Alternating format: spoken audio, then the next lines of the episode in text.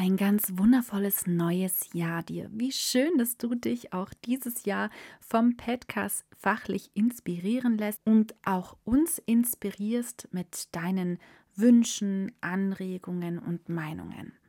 Ich freue mich wahnsinnig auf dieses Jahr. Es wird einiges passieren beim Podcast und auch auf diese Folge, in der Lea Wiedewart uns ja mitnimmt in das Thema der Bedürfnisorientierung. Leider, ich bitte das nachzusehen, ist die Tonaufnahme nicht so gut gelungen.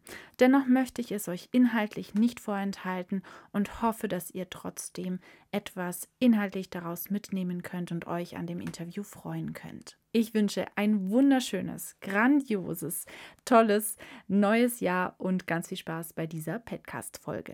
Die handeln ja impulsiv und Sie, sie, ihr Organismus kümmert sich um ihre Bedürfnisse, aber bewusst haben sie das nicht.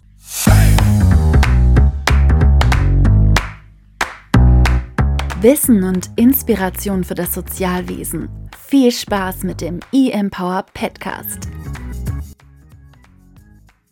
Ja, ganz herzlich willkommen, Lea. Ich freue mich sehr, dass du dir die Zeit nimmst mit mir heute über dieses wirklich wichtige Thema der Bedürfnisorientierung zu sprechen. Genau, du hast mit deiner Kollegin Katrin Hohmann zusammen ein Buch geschrieben. Sie kann heute leider nicht dabei sein. Und ich freue mich, ähm, ja, dann von dir einfach mehr darüber zu erfahren. Vielleicht bevor wir einsteigen, ähm, stellst du dich einfach kurz vor zu deiner Person und deinem Werdegang und deinem Hintergrund und vielleicht auch ja schon so ein bisschen in Richtung, was ist so deine Vision oder auch Mission? Das mache ich sehr gerne und ich bedanke mich recht herzlich für die Einladung. Ja, ähm, ich sage immer, mit allem, was ich tue, setze ich mich ein ähm, für eine achtsame, gewaltfreie und bedürfnisorientierte Kinderbetreuung. Und ähm, diese Vision, die ist ähm, eigentlich schon in meinem Studium ähm, entstanden. Ich ähm, habe in den Praktikumsphasen ähm, sehr viele sehr schlimme Szenen mitbekommen. Also ähm, für mich sehr schwer aushaltbar oft ähm, als junge Studentin und ähm, dann auch später, wenn ich dann ähm, in Kitas unterwegs war, zum Beispiel später dann in, im Qualitätsmanagement habe ich gearbeitet. Also das heißt, ich war in vielen Kitas und habe dort ähm, Fachkräfte beobachtet, habe mit denen Feedbackgespräche geführt und ähm, war dann später noch als ähm, Dozentin in einer ähm, Erzieherfachakademie ähm, tätig. Und da bin ich natürlich auch immer wieder in die Praxis gegangen und habe verschiedene Kitas gesehen, wo ich dann ähm, die, die Auszubildenden begleitet habe. Und es gab immer, immer, immer wieder Szenen und Momente, wo ich wirklich geschockt war, wo ich wirklich hilflos war und ähm, ganz stark das Bedürfnis hatte, die Kinder zu beschützen und bin auch mehrfach ähm, dann, habe mehrfach das angesprochen, auch schon in meinem Studium. Ähm, aber ich wusste, das war natürlich so aus dem Bauch heraus und aus dem, was, was so mein Herz mir gesagt hat. Aber das konnte ich dann noch nicht so richtig fundiert erklären, warum ich das jetzt so blöd finde. Und aus diesen vielleicht sogar, ich weiß es, ich habe mal letztens so überlegt, vielleicht sogar für mich selbst traumatischen Erlebnissen, also weil ich selbst ja Zeugin war und das miterlebt habe, ähm, tue ich das heute, was ich tue, ähm, indem ich versuche über den Podcast, den Kita-Podcast, den ich ja habe, und meinen Blog und meine Fachbücher und meine Tätigkeit jetzt in der BO-Akademie. Also wir haben eine Akademie für bedürfnisorientierte Pädagogik, wo wir eben ähm, in Kitas gehen und Weiterbildungen geben. Und ähm, all diese Kanäle nutze ich eben, um das für mich zu verarbeiten und aber auch vor allem Kindern eine Stimme zu geben, die sie so sehr brauchen, weil sie sie selbst nicht haben. Und ja, das ist das ist das, wofür ich mich mit allem Herz und mit allem, was ich habe, einsetze. Und das merkt man auch richtig an deiner Arbeit, dass es ein wahnsinniges Herzensthema ist und du dafür brennst. Das ist auch wirklich so schön zu sehen, wie stark du dich dafür machst und auch mit Katrin dich zusammen stark machst. Ich denke, die Bedürfnisorientierung ist schon etwas oder ist ein Begriff, ne, der besprochen wird, der irgendwie auch immer mal wieder vorkommt oder ähm, dann auch von einer Fortbildung vielleicht von einer Kollegin mit reingetragen wird, aber immer noch nicht flächendeckend verankert ist im Sinne von Haltung. Und ähm, äh, du hast es mal so ganz schön gesagt, ne? du hast viel Mist erlebt und aufgrund dessen dich da auf den Weg gemacht. Und ich frage mich immer, na, wie, wie gehen wir damit um, wenn wir solche Situationen haben, in denen Mist da ist? Auf der einen Seite, auf der anderen Seite haben wir auch schon Kolleginnen, die und Kollegen, die ja schon eine entsprechende Haltung haben, mit reinbringen. Aber wir haben so eine bunte Mischung. Und wie kann es gelingen, so eine ja auch bedürfnisorientierte Kultur zu gestalten und da sich auf den Weg zu machen? Und vielleicht so als allererste Frage, äh, so als Unterfrage dazu, was ist eigentlich genau Bedürfnisorientierung? Was sind vielleicht auch Missverständnisse, die dazu mhm. auftreten können? Bedürfnisorientierung kann ganz viele Missverständnisse auf, also hochbringen und jeder versteht da auch so ein bisschen was anderes drunter. Ähm, und es gibt, ja, viele verstehen das auch einfach auch falsch. Also ähm, letztens war ich auch wieder in, in, in einem Vortrag und da habe ich gefragt, ja, was ist denn Bedürfnisorientierung? Ja, dass wir die Bedürfnisse der Kinder sehen. Und am besten, dass wir so hinter denen herrennen wie so ein Schatten und dann äh, ihnen alle Bedürfnisse erfüllen, die sie in jedem Moment zeigen. So, ne? Und äh, das wäre ja, das wäre ja also das kann man gar nicht schaffen, alle Bedürfnisse den Kindern zu erfüllen. So, und das ist auch gar nicht das Ziel. Bedürfnisorientierung ver verstehen wir, ähm, genau, wie du es gerade sagtest, als eine Haltung. Also das heißt, ich muss jetzt nicht ein neues Konzept irgendwie etablieren oder sonstiges, sondern ich, ähm, ich nehme eine Haltung in meinen Körper auf, indem ich ähm, sage, jeder Mensch hat Bedürfnisse und jeder Mensch darf mit seinen Bedürfnissen sein und wird mit seinen Bedürfnissen gesehen. Und Bedürfnisse werden gleichwürdig ausgehandelt. Das heißt, ähm, jeder hat ein Recht, sein Bedürfnis zu zeigen und ähm, jeder hat aber auch das Recht oder das ist automatisch so, wenn Menschen aufeinandertreffen, dass dann Bedürfnisse ausgehandelt werden müssen. Und da ist ganz wichtig, dass Kinder als Menschen genau gleichwürdig gesehen werden wie Erwachsene. Das heißt, das Bedürfnis des Kindes ist genauso wichtig wie das des Erwachsenen. Und die werden in eine Waagschale gelegt. Und ähm, das, das, bedeutet, das ist häufig dieser eine Irrtum, dass es nur um die Bedürfnisse der Kinder geht. Es geht äh, eben um die Bedürfnisse aller Beteiligten. Ähm, also wir haben dann immer so ein Dreieck, die Bedürfnisse der Kinder, die Bedürfnisse der Fachkräfte und also der einzelnen Fachkraft oder der Fachkräfte ähm, und die Bedürfnisse der Eltern. Und jeweils stehen diese Bedürfnisse einander gegenüber und werden ausgehandelt. Klassisches Beispiel auch, Eltern ähm, wollen, haben das Bedürfnis nach Sauberkeit, das Kind soll sauber bleiben und die Fachkräfte haben das Bedürfnis, ähm, dass die Kinder spielen können und erkunden können. So, das, das, heißt, dann stehen ja diese Bedürfnisse schon mal im Konflikt. Und dann ähm, gilt es, die auszuhandeln und zu sagen, hey, du hast dieses Bedürfnis, ich sehe dich mit diesem Bedürfnis und ich habe dieses Bedürfnis. Ja, was machen wir denn jetzt so? Und das Gleiche gilt ähm, auch für Kinder. Ein Kind möchte zum Beispiel reingehen ähm, und nicht mehr im Garten bleiben und die Fachkraft möchte aber draußen bleiben und kann auch nicht mit reingehen, weil ähm, gerade ist keine Fachkraft drin so. Ähm, aber trotzdem stehen jetzt diese beiden Bedürfnisse gleichwürdig einander gegenüber. Aber dann habe ich ja zum Beispiel als Fachkraft das wichtige Bedürfnis der Verantwortung bzw. des Schutzes. Also ich möchte das Kind schützen. Ich bin für dich verantwortlich. Mir ist das ganz wichtig, dass, dass du jetzt mit draußen bleibst, weil sonst habe ich dich nicht im Blick und ich möchte dich schützen aber das ist gleichwürdig zu dem, dass das Kind rein möchte. Und dann geht es darum, dieses Bedürfnis trotzdem zu sehen. Also das heißt, ähm, das ist auch häufig so diese, dieser Irrglaube, dass wir jetzt alle Bedürfnisse immer sofort erfüllen müssen. Darum geht es auch nicht, sondern ähm, es reicht immer schon, oder nicht immer, aber meistens diese Bedürfnisse zu sehen. Also das heißt, ähm, dieser Satz ist so, so schön, finde ich das Bedürfnis gesehen ist halb erfüllt. Also wenn ich jetzt dich sehe mit dem, ach, du willst gern reingehen, so, was ist denn da für ein Bedürfnis dahinter? Das schon mal allein zu überlegen. Hm, ist dir kalt? Möchtest du dich aufwärmen? Oder, oder gab es vielleicht einen Streit? Bist du traurig? Was, was steckt denn dahinter? Ja, so, also was, was ist denn das tatsächliche Bedürfnis jetzt dahinter? Schutz,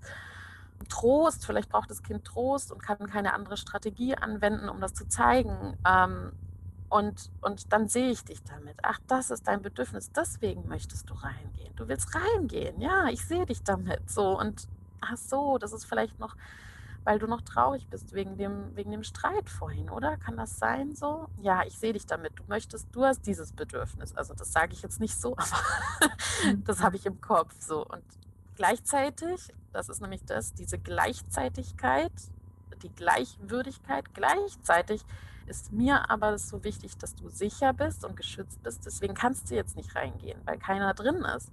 Was machen wir denn jetzt so? Dann sind wir wieder an diesem Punkt. Ja, was machen wir denn jetzt? Mhm. So, so komm, ich tröste dich mal nochmal. Du, brauch, du, hast du hast eigentlich das Bedürfnis nach Trost, deswegen willst du reingehen. So, ich tröste dich und dann finden wir einen Kompromiss, wie das Kind doch draußen bleiben kann, zum Beispiel. Du hast ja noch ein weiteres Buch auch geschrieben, in dem es ganz stark auch um das Thema Stimme und Sprache geht oder wie mhm. und was können Worte auch auslösen. Es hat ja dann auch viel mit der gewaltfreien Kommunikation zu tun. Die Bedürfnisorientierung und gewaltfreie Kommunikation greifen ja auch so ein bisschen ineinander. Und da ja. finde ich auch immer so spannend, so wo fängt denn eigentlich auch so Gewalt an? Und wie können wir auch uns selbst da ähm, besser reflektieren oder ja, da, dahin kommen, auch so eigene blinde Flecken aufzudecken, weil es ist ja doch so, wir sind Menschen, ja, und vielleicht sagen wir auch mal Dinge, die wir bewusst nicht böse meinen oder da äh, bewusst keine Gewalt ausüben.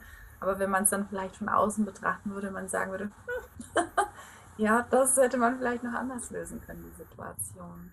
Ja, ganz genau. Also Sprache ist eben ein so wichtiges Medium, das wir uns noch viel zu wenig angeschaut haben, meines Erachtens, ähm, weil über Sprache eben ganz viel psychische Gewalt auch ausgeübt wird und häufig eben gar nicht bewusst und viele meinen das gar nicht böse, ähm, sind sich aber eben nicht darüber bewusst, welche Botschaften eigentlich gesendet werden.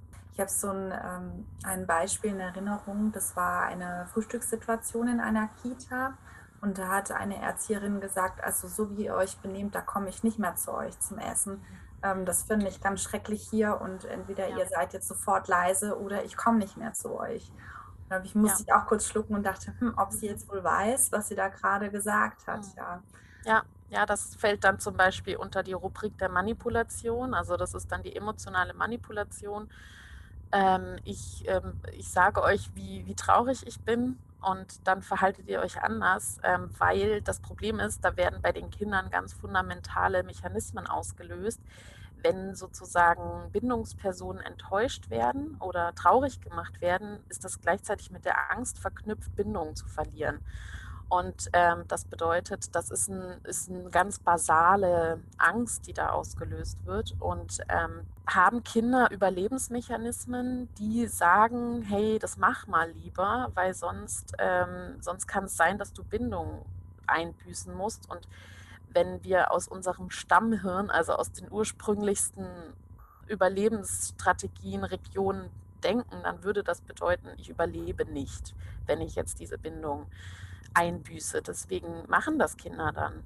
Ähm, aber die gleichzeitige Botschaft ist ja, dein Bedürfnis, das du jetzt hast, das ähm, ist jetzt irrelevant. Und du mit deinem Standpunkt und so wie du bist, bist du gerade nicht richtig und ähm, du musst so sein, wie ich das will. Und ähm, das erzeugt eine unglaubliche Abhängigkeit, wenn das häufiger passiert. Wenn das jetzt eine, die Haltung spielt auch immer eine Rolle, wenn diese Fachkraft sonst zugewandt ist, wenn diese Fachkraft ganz lieb zu den Kindern ist und sehr herzlich und den Kindern grundsätzlich das Gefühl gibt, ihr seid richtig, wie ihr seid und ihr seid, ich nehme euch als gleichwürdige Persönlichkeiten wahr. Und dann rutscht ihr so etwas raus ähm, in einem Moment, wo einfach eine Überforderung da ist. Dann kommt es auch nochmal drauf an, wie geht sie damit dann wieder um. Wenn sie selbst überfordert ist, kann sie das transparent machen und den Kindern die Verantwortung nehmen oder ähm, eben nicht. Also das heißt, es spielen ganz viele Momente eine, äh, eine, Rolle, ganz viele Aspekte, aber wenn sie grundsätzlich diese wertschätzende Haltung hat, dann nehmen die Kinder einem das auch nicht krumm. Aber wenn das jetzt häufig passiert und ähm, mit einer vollen Überzeugung ähm, und die Fachkraft auch ähm, nicht reflektieren kann, dass das gerade ihre eigene, ihre eigenen Trigger sind, ihre eigenen ähm, Erfahrungen, ihre eigenen Verletzungen vielleicht auch, ähm, oder Überforderungen, dann, dann äh, wird es schwierig, weil dann die Kinder die Verantwortung bekommen dafür. Hm, ihr habt in eurem Buch, habt ihr auch ähm, unterschiedliche Säulen beschrieben ähm, der Bedürfnisorientierung. Magst du da kurz darauf eingehen, was diese mhm. Säulen sind? Genau, also das sind drei ganz wichtige Säulen, die wir da rauskristallisiert haben. Erstens ähm, das äh, Thema der Gefühle und dann zweitens die Säule der Bedürfnisse und drittens die Säule der Grenzen. Ähm, weil Bedürfnisorientierung wird häufig schnell gedacht, dass es in so eine Grenzenlosigkeit geht. Also es ist auch manchmal ein Irrtum, dass es mit laissez-faire äh, verwechselt wird. Und ähm, dabei spielen die Grenzen eine unglaublich wichtige Rolle.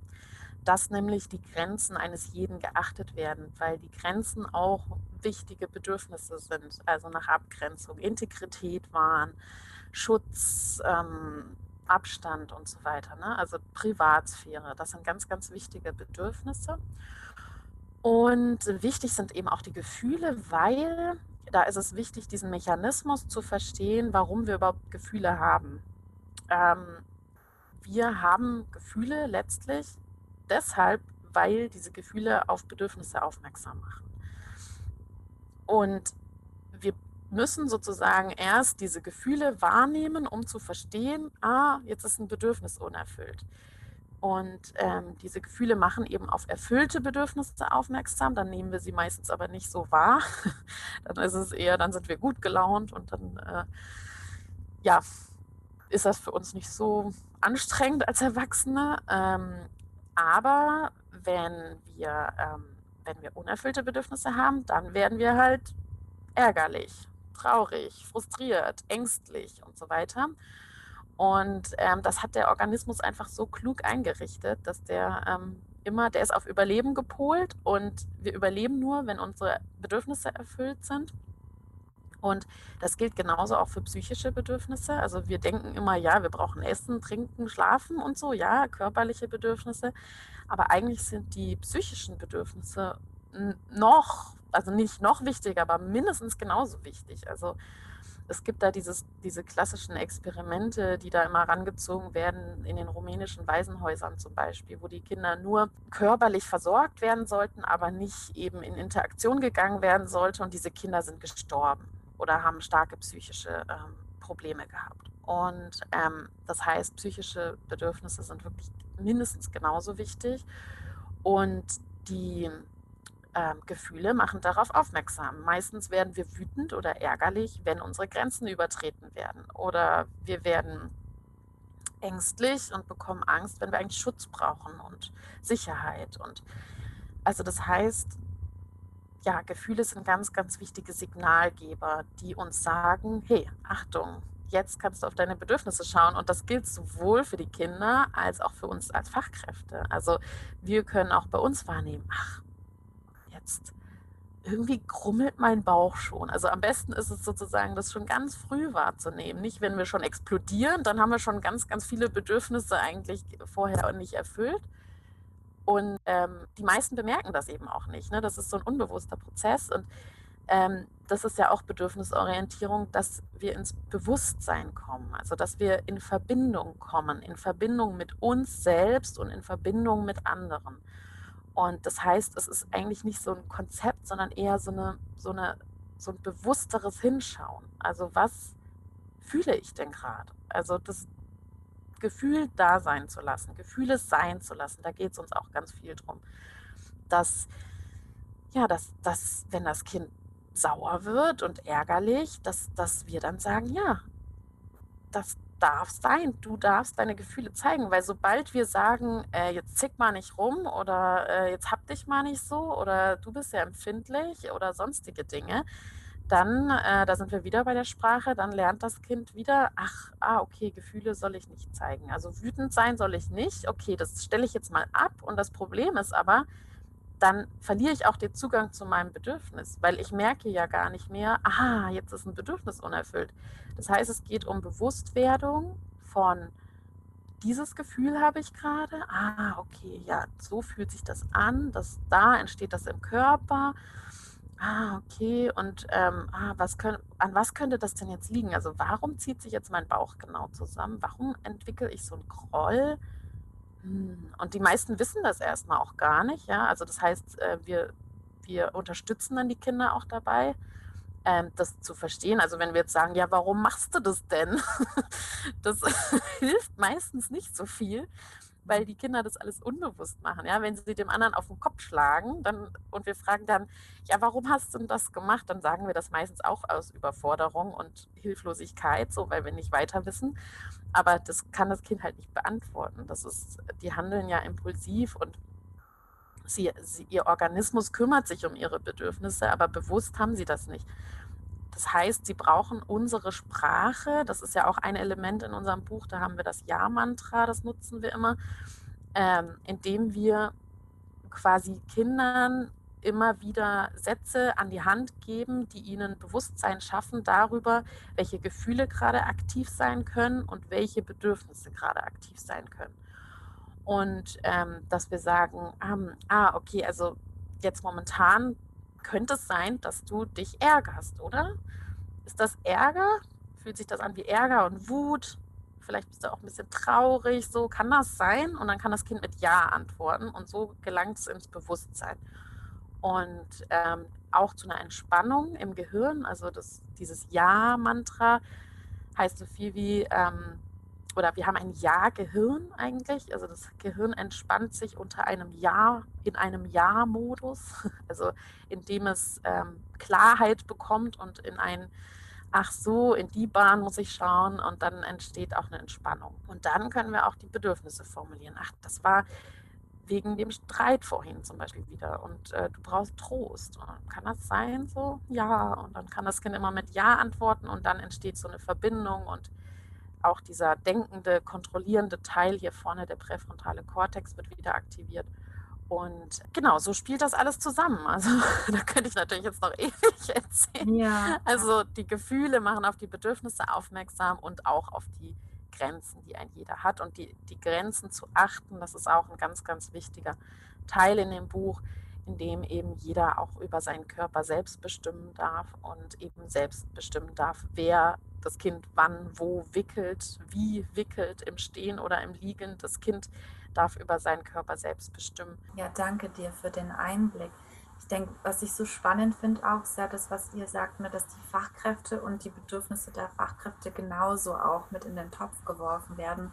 Und wir erwachsene Menschen waren ja auch mal Kinder und haben vielleicht genau das erlebt, dass man ja in der Erziehung gesagt hat, stell dich mal nicht so an, jetzt hab dich mal nicht so und ja selber ähm, vielleicht unter Umständen den Bezug auch zu den Bedürfnissen und ja. Gefühlen verloren haben und jetzt Erzieherinnen sind oder in einer pädagogischen ähm, Konstellation sind und dann vielleicht ja ganz viel auch damit zu tun hat, so sich selbst erstmal genauer anzuschauen. Das finde ich so toll, dass ihr das eben aufgreift und dieses Thema der Bewusstwerdung auch ähm, ja, für die Fachkräfte einfach bespricht. Gibt es denn da vielleicht eine Idee, irgendwas, was man jetzt ähm, vielleicht auch als Podcast-Hörerin oder Hörer für sich mitnehmen kann, vielleicht eine kleine Übung oder irgendwas, wo ich denke, ah ja, okay, gut, da kann ich mal drauf achten oder ähm, so könnte ich da mal einen Schritt in die Richtung tun. Ja, also wir haben immer die, ähm, eine, eine Gefühlsliste und eine Bedürfnisliste. Ähm, die gibt es auch mehrfach im Internet zu finden, auch häufig im Bereich der gewaltfreien Kommunikation und so weiter. Das heißt, ich kann, um, um mich meiner selbst wieder mehr bewusst werden zu können, kann ich diese ähm, Gefühle mir mal anschauen. Was sind denn so die Grundgefühle? Das ist ja so eine Handvoll. Und also ähm, Angst, Ärger, Traurigkeit, Interesse und äh, Freude und ne, also so diese, diese äh, Frust noch, Scham, die mir so anzuschauen und dann im Alltag mich zum Beispiel zu beobachten, in welchen Momenten entstehen eigentlich welche Gefühle. Und also wann, wann werde ich eigentlich ärgerlich und wann werde ich eigentlich traurig und wann, also da erstmal, das ist so dieser erste Wahrnehmungsschritt, dass ich überlege, welche Gefühle habe ich denn überhaupt den ganzen Tag, um da dann festzustellen, ja eigentlich immer wieder wandelnde, wechselnde Gefühle. Und Ähm, dann auch zu beobachten, und das kommt auch ganz viel aus der Achtsamkeit, also wir haben auch ganz viel so Achtsamkeitstheorien mit ein, einfließen lassen, auch zu beobachten, was ich fühle, aber gleichzeitig festzustellen, dass ich das nicht selbst bin.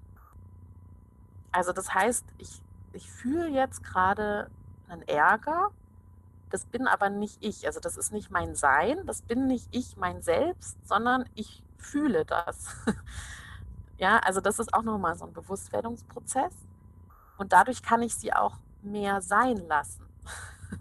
Mhm. Und das ist jetzt so einfach gesagt, das kriegen wir manchmal gar nicht gut hin, weil wir eben in unserem Gehirn so schnell bewerten und diese Bewertungen von Situationen, das Kind will mich jetzt nur provozieren, das macht ja damit, dass ich meine Gefühle immer mehr anfeuere sozusagen und sie nicht einfach da sein lasse. Ne? Und weil normalerweise, also Daniel Siegel, so ein Neurowissenschaftler und Bekannter, der hat gesagt, 90 Sekunden sind Gefühle da. 90 Sekunden und dann gehen sie wieder. Und ähm, wenn wir sie aber bewerten, also wenn wir bewerten, was da ist, und dann befeuern wir das natürlich immer mehr und dann noch so eine Selbstabwertungsschleife entsteht, dann wird das immer stärker. So, und dann kann ich als zweiten Schritt gucken, ja, welche Bedürfnisse gibt es denn? Welche körperlichen Bedürfnisse, welche seelischen Bedürfnisse? Und vielleicht mir erstmal nur die körperlichen anzuschauen und später nur die psychischen. Und dann immer wieder zu überlegen, ah, okay, jetzt habe ich gerade dieses Gefühl, ähm, auf welches Bedürfnis könnte das denn aufmerksam machen? Und ähm, da haben wir auch so ein Rad, also so eine Abbildung in unserem Buch. Da sieht man genau, welche, welche Gefühle machen auf welche Bedürfnisse aufmerksam. Also Angst macht eben immer auf so Bindungsbedürfnisse aufmerksam, ne? also Schutz, Sicherheit. Ähm, Ärger, Wut, sowas macht meistens so auf so auf so Autonomiebedürfnisse aufmerksam, also Abgrenzung, alleine entscheiden, selbstbestimmen, so da ähm, die meisten können noch so Bindungsbedürfnisse relativ gut bedienen. Herausfordernd wird es meistens bei so Autonomiebedürfnissen, wenn die Kinder eben Nein sagen und nicht jetzt eben gewickelt werden wollen. Was mache ich denn dann so? Ne? Ähm, das ist nochmal ein anderes Feld, da könnte ich jetzt auch nochmal eine Weile drüber sprechen. Ähm, weil ich kann das Kind ja nicht in der, in der dreckigen Windel lassen, ne? kommt dann immer als Argument so. Nee, muss, muss man auch nicht. das ist dann nochmal ein anderes Thema. Also man findet auf jeden Fall einige äh, Angebote dazu auch in eurem Buch und, und Hinweise, die da sehr hilfreich sind. Und was du gerade auch gesagt hast, das ist wirklich was, was ja recht häufig dann auch von den Kolleginnen kommt. Es wird euch sicherlich auch öfter begegnen, ist dieses Thema, ja, wenn wir jetzt anfangen, alle Bedürfnisse zu berücksichtigen, dann werden wir nie fertig. So, das geht gar nicht, weil wir haben ja hier die Bedürfnisse von, ich weiß nicht, 20 Kindern im Raum. Total. Also das ist die große Sorge und dadurch, dass ja Fachkräfte schon so belastet sind, ähm, dann klingt das so wie so ein, oh, ey, jetzt noch, also noch mehr, also wie soll ich denn das schaffen, so, ja. Mhm. Ähm, aber das Ding ist, dass Bedürfnisorientierung es an so vielen Stellen leichter macht, meines Erachtens. Also ich, ich gehe nicht noch einen Schritt vor, sondern ich gehe eigentlich einen Schritt zurück. Also eigentlich wollen wir nicht weiter vorschreiten, sondern immer einen Schritt zurückgehen. So bevor ich jetzt handle, bevor ich jetzt überall sofort einschreite, was ja total anstrengend ist, gehe ich erstmal einen Schritt zurück und überlege, hey, keep cool, was löst es gerade bei mir aus? Kann ich vielleicht einfach mich zurückhalten? Ich muss nicht sofort eine Lösung haben, wenn das Kind jetzt sich ärgert. Ich muss nicht sofort tun, dass das Gefühl weg ist. Also ich muss nicht, ne, aber das sind halt viele Glaubenssätze, die wir in uns haben. Dieses Ärger darf nicht sein, das muss weg. Und dann will ich sofort Lösungen finden und so weiter. Und das ist eigentlich total anstrengend. Sondern sich zu sagen, hey, das darf doch sein. Einmal tief durchatmen, Schritt zurück oder auch ähm, eben dieses, ich hatte letztens eine, eine ähm, Teilnehmerin in der Fortbildung, die hat gesagt, nee, also nee, das mache ich jetzt nicht. Ich, ich, kann doch jetzt nicht alles ausdiskutieren mit dem Kind. So, ne? Und ähm, was häufig nicht verstanden wird, ist, diese Investition in dieses Dialogische in dem Moment ist für den Moment ein Zeitaufwand. Der bedeutet aber später Zeitgewinn. Also wenn ich das mit den Kindern übe, wie man sich gegenseitig wirklich ernst nehmen kann, dann, dann geht das auch viel schneller später. Da braucht man dann auch nicht tausend Worte. Ja? Also wenn ich das erkläre, sage ich dann all die Worte, die sozusagen auch mit in der Haltung drin sind. Nachher brauche ich dann vielleicht nur noch drei Worte oder so. Das, das ist das eine, also Zeit verschwenden, um Zeit zu gewinnen, aber eben auch dieses wenn ich jetzt über das Kind bestimme, weil ich denke, ich muss das jetzt entscheiden für das Kind, weil ich bin die erwachsene Person und was da dann alles so ab, abläuft in, in, im Hinterkopf, führt ja eher dazu, dass es viel langatmiger wird. Also dann, wenn ich dann ein wütendes Kind raustrage und das Kind ist noch den ganzen Tag frustriert und den ganzen Tag mies gelaunt und, äh, und, und äh, unhaltlich und, und ähm, streitet sich dann noch mit dem nächsten Kind, weil der Frust noch nicht abgebaut werden konnte, dann ist es ja viel anstrengender, als wenn ich in dem Moment sage, hey, ja, das ärgert dich gerade, ich sehe das, ah, das kommt daher und was finden wir jetzt für eine Lösung? Ähm, das, das, das braucht, wenn man Übung hat, braucht das nicht so viel Zeit, aber das Kind fühlt sich gesehen, das Kind, das Gehirn kann entspannen, ja, ah, okay, Bedürfnis erfüllt, Selbstbestimmung, okay, ich durfte selber entscheiden mit der Matschhose, okay, alles klar. Ähm, so und ähm, dann, dann ist es alles entspannter und dann ist wieder ein, ein, harmonischeres Miteinander danach eigentlich möglich. Das heißt, an vielen Stellen ist es, ist es eben eigentlich viel einfacher dann. Oder auch, auch dieses Thema Lernen, dem haben wir ja auch ein großes Kapitel gewidmet, also bedürfnisorientiertes Lernen. Und da gehen wir eben ganz viel auf die intrinsische Motivation ein und so weiter und das freie Spiel und, und, und, und auch das kritische Hinterfragen dieser Angebotspädagogik, also Bildung. Was bedeutet jetzt Bildung? Ich muss ständig irgendwelche krassen Projekte machen und krasse Angebote da und dann, und dann machen die Kinder nicht richtig mit, dann bin ich frustriert, weil ich mir da Stunden Gedanken gemacht habe und so weiter, sondern einfach das mal alles sein zu lassen und einfach mal nur miteinander zu sein. So, und da entwickeln sich die Themen und darauf zu schauen und nur miteinander den Tag zu verbringen und zu merken, ah, wirklich bei den Kindern zu sein und wirklich zu merken, das ist gerade Thema so. Und dann kommen die Kinder alleine ins Gespräch und dann hole ich vielleicht mal noch ein paar Materialien dazu aus meinem, aus meinem Fundus und ähm, dann, dann ist das doch viel einfacher. Mhm. Anstatt wenn ich da irgendwie, weiß was ich was alles aufbauen möchte. So.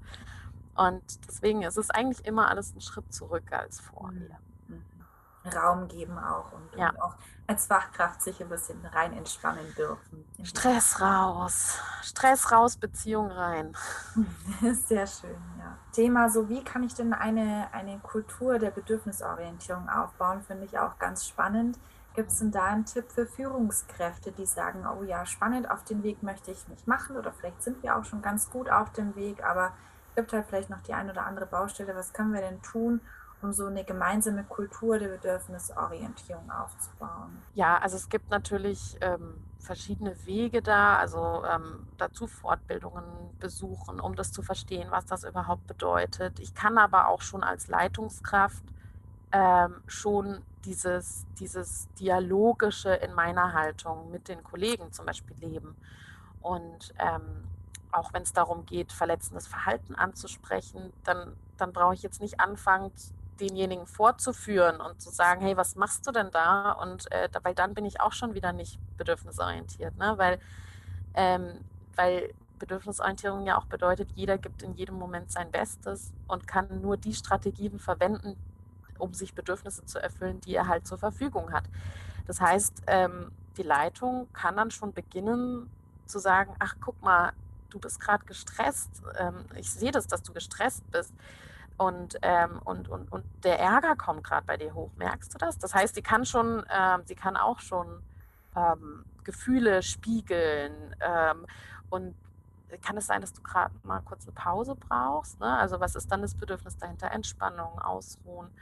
Ähm, möchtest du mal kurz äh, fünf Minuten zur Pause gehen? Also das heißt, äh, Bedürfnisorientierung bedeutet auch, eigene Schwächen, Schwächen, ja, es sind ja keine Schwächen, sondern mhm. es sind Bedürfnisse, die unerfüllt sind, nach Entspannung zum Beispiel.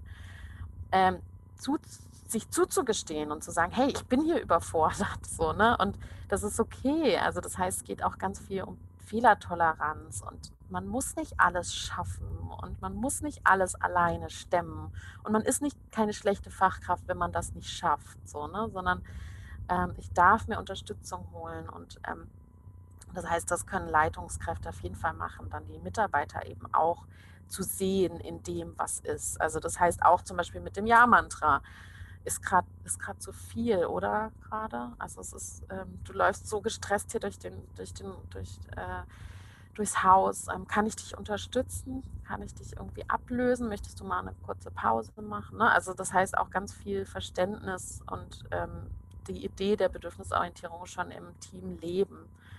Und wenn die Leitung, es, es heißt ja immer so, wie die Leitung das vorlebt, so werden das auch die Mitarbeiter nachmachen. Ne? Wenn die Leitung Druck ausübt von oben und äh, manipuliert, dann werden das, dann, also es wird dann immer nach unten weitergegeben. Und ähm, wenn da ein gleichwürdiges, wertschätzendes Miteinander ist, kann sie das auch vorleben.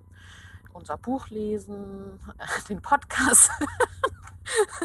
ja, also das bei der Bedürfnisorientierung gilt, es ist nicht, es ist nicht etwas, ich lese das und dann habe ich es sondern es ist ein Prozess, weil es ganz viel ja damit zu tun hat, also auch ein lebenslanger Prozess, weil ähm, es geht ganz viel darum, mit sich in Verbindung zu kommen. Und wir haben ja auch ganz viele unbewusste ähm, Strategien, ganz viele unbewusste Anteile, die wir aus unseren eigenen Erfahrungen verinnerlicht haben, an die wir ja gar nicht rankommen. Das heißt, das ist ein ständiges Hinschauen, ein ständiges.